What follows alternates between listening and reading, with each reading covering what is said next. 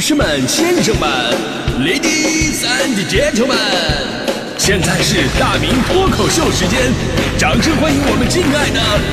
大明！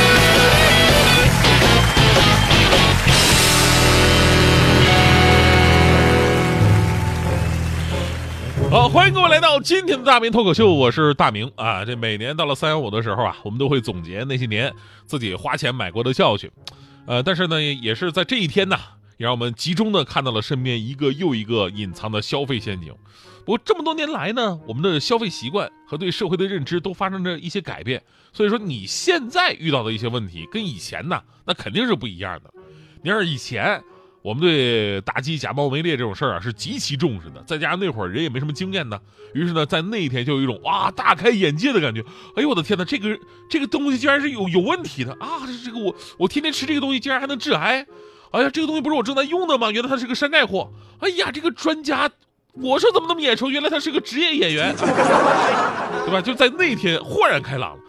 而过了三幺五这一天呢，基本上你就什么也不敢用了，什么不敢吃饭呢，不敢用手机啊，不敢用筷子，不敢开车，觉得一切都是有问题的，看谁都像奸细啊。 所以呢，三幺五的存在啊，激发了人们对于假货的这种排斥意识，以至于我在三幺五这一天，我自己我都不敢出门啊，就因为我怕自己因为长得像金城武，会出门会遭到打假嘛。 好尴尬的玩笑啊！当然，我说时代不一样啊，就是我们花钱买的教训肯定是不一样的。就以前我们买都是什么教训呢？我们以前买的教训都是产品质量问题，比方说，哎，有人买了一个游泳圈，第一天就学会了游泳，投诉店家说这不是挺好吗？消费者说好什么呀？上去这游泳圈就漏气啊！为了活着回来，我只能自己拼命游啊！啊，其实三十三十分钟我就学会游泳 了，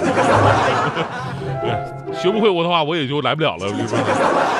还有这个短斤缺两的现象啊，也很原始了。就这种事儿，直到现在我们生活当中非常常见，以至于有的消费者啊，再来消费都跟老板说：“老板，你给我来九两的。”老板还纳闷儿：“来一斤的得了呗，九两多难算呢。”消费者都一样，反正我跟你要一斤，你也给我九两。这样的。再有最常见的呢，就是哎，有了互联网电商之后啊，经常会遇到图文不符的事儿，就好像我们上饭馆吃饭啊，看图点菜，经常掉坑里边儿。然后你问这这这这这这这怎么不一样啊？但是人家会问你了，那你跟你朋友圈的照片长得一个样吗？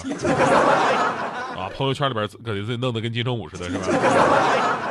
那就反正别人不知道，反正我觉得我自己跟朋友圈长得是一个样的。啊，这都是以前我们花钱买的各种教训。但咱们说呀，现在人们的生活方式啊、消费习惯呢，都发生了很大的改变，所以消费维权这一块儿也跟以前出现了很多不一样的地方。以前呢，你看更多是实物方面的消费，啊，你买的东西都是看得见的、摸得着的，而现在啊，很多的消费它都是虚的，看不见、摸不着，甚至也不是我们的生活必需品，也不是你升职加薪的硬件条件。但是还是很多人愿意为这些虚幻的东西买单，他们有一个统一的名称，叫做知识付费。说到知识付费，我真的是非常汗颜，因为在二零一六年知识付费的元年，这很多人呢都想在这里边分一杯羹，啊，你就看从二零一六年开始，一下子诞生了好多知识付费的节目，谁谁谁的情商课呀，什么什么的思维方式啊，女人自我愉悦的绝招啊，男人走向成功的秘籍啊，对吧？哎呀，你想成功，你也想愉悦自己，你就得是是交钱才能听，五花八门，千奇百怪。但比课程更加奇怪的是什么呢？就好多人愿意为这些东西买单，这种行为就让我这种就是坚持了这么多年，我我以免费为核心竞争力的主播就非常的不爽。 哎呀，你看看啊，这个世道什么世道啊？这个免费啊没人听，收费就有人听，合计白来的都没有好东西，这什么心理啊？所以当时啊，我也气不过，我也弄了一个付费的课程，教你如何提升幽默感啊，弄了这么一个课程。我天哪，我这好像多难似的，我也收费，非得让我变得这么庸俗，这样真的好吗？然后我发现，当我的节目变成付费收听之后，还是没人听。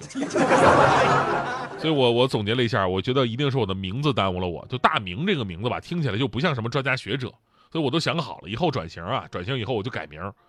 呃，我要显得那种既成熟、有底蕴、有内涵，还得显得年轻、有活力，听起来既富有经验，然后又谦虚、接地气儿的，这看起来很矛盾，对不对？其实不难，我不是姓孙嘛，以后我就叫老孙啊。老显得成熟、有底蕴、有内涵，对吧？孙年轻、有活力，还谦虚。节目名我都想好了，叫老孙来也， 就冲这名儿你们愿意掏钱吗？ 啊，开场白就是老孙来也，行行好吧，这。所以呢，你看这几年过去了啊，知识付费啊仍然是大行其道，甚至我身边很多的朋友，我相信啊包括收音前很多朋友也有过类似的感慨，那就是有一天发现自己买课上瘾，买课上瘾，你有没有这样的现象？啊，就是是什么让你们从上学的时候逃课上瘾，到现在不用上学了，反而买课上瘾，是道德的沦丧啊还是？其实呢这些啊，就是来源于信息爆炸时代的知识焦虑。从小我们就被灌输啊，知识改变命运，这话没错。而当我们面对信息爆炸的时候，就经常会感到自己的知识匮乏，尤其当你的职业发展出现问题的时候，甚至连平时搞人际关系都对你来说已经不知所措的时候，于是那些宣称什么学完十节课收一辈子的情商课，那些什么了解职场规则走上人生巅峰的经验课，就成为了你的救命稻草。但是这些真的管用吗？我相信大部分朋友们听完的结果都是课听完了啊，觉得老师呢说的也挺有道理，然而并没有什么太大的用处。别的不说，我就想偷摸的告诉各位，我认识好几个朋友，他们都是在做这种什么职场怎么活下去的课，而这些朋友都是之前在单位活不下去辞了职的人。你跟这种人学，你是学会了呢，还是学废了呢？而现在这个付费收听市场啊，好多都是这种讲没有意义的知识的江湖大忽悠，而这种维权你还真的太难了，对吧？而这种现象背后呢，其实最需要反思的是消费者本身。就两个问题，你为什么要选择知识付费？还有一个就是你要选择怎样的知识去付费？那选择知识付费的一大原因呢，就是很多朋友想走捷径嘛，就好像哎，我缺少贵族气质，怎么样快速的提升我的贵族气质呢？很简单，你直接买一辆豪车，对吧？你或者把所有的名牌都弄自己的身上，你看起来起码像个贵族。知识也是一样，我想在短时间内看完一本书不太可能啊，那我就用知识付费的形式，在短时间内让一个人把现在比较优秀的一些书籍啊，都简单的给我念叨一遍，再加上你个人的读后感什么的，哎，好像这样的你念叨完了，我这书就等于看完了，我瞬间就有有文化了。我恨不得第二天赶紧有人问我相关的一些话题什么的，因为第三天我可能就把这些东西都给忘了。包括现在很多朋友电影都懒得看了，直接就看那什么什么一分钟带你看电影快速解说，对吧？也是一样。所以这种二手知识它值得付费吗？我也问过我自己会为怎样的知识付费，我想了想，应该同时满足两点。第一个应该是硬核知识，什么是硬核知识？就涉及到专业领域才会用到的一些知识，不学不知道的。第二个啊应该是行业顶级专家讲的，这个我愿意买单。所以呢，类似于什么情商课呀，如何获得快乐呀，包括带你读好书啊，这种我应该是不会买的。你要是真的想提高情商，更快乐，你每天可以听广播呀，都免费的呀。有时候你都不用管我说什么，你就想，当你特别不情愿的起床上班的时候，结果你打开广播，我已经在上班了。你这么一比，你能不快乐吗？ 说真的，情商类的，它不是几节课就能说明白的。经常跟人沟通，听别人聊天，久而久之，内心的世界大了，装的东西多了，你的情商就高了。而那种传播二手知识类型的吧，也不是不能听，听完呢你就开阔一下眼界还行。但是真的说，哎，我要变成自己的东西，变成自己的知识，你必须得学会独立思考，亲自去接触、鉴别跟感悟，才能变成自己的。知识付费啊，并不是说让你一夜之间成为大师的秘籍。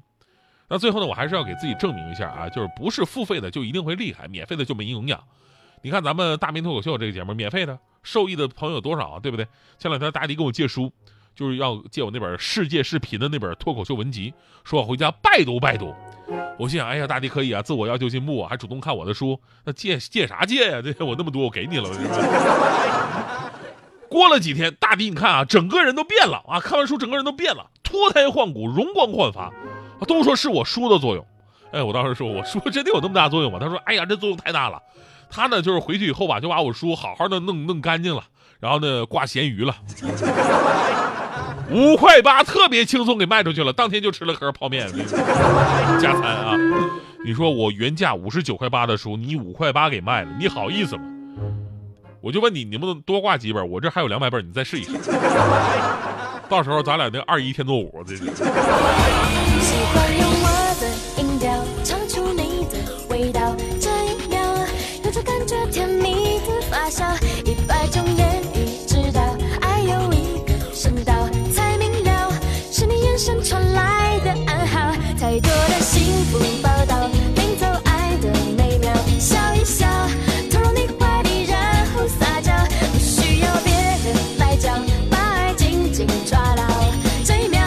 决定拥抱你给的美好，爱情是你独特的味道，在我心中微笑，别人走不了，只有你知道，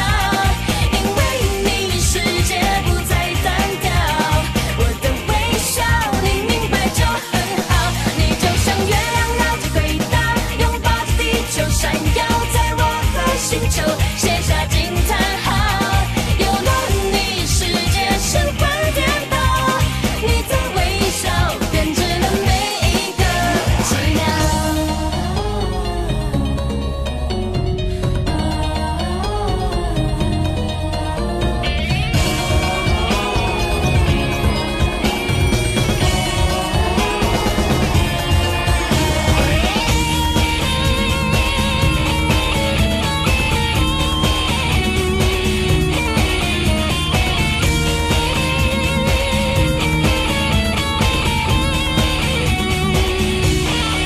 太多的幸福报道，领走爱的每秒，笑一笑，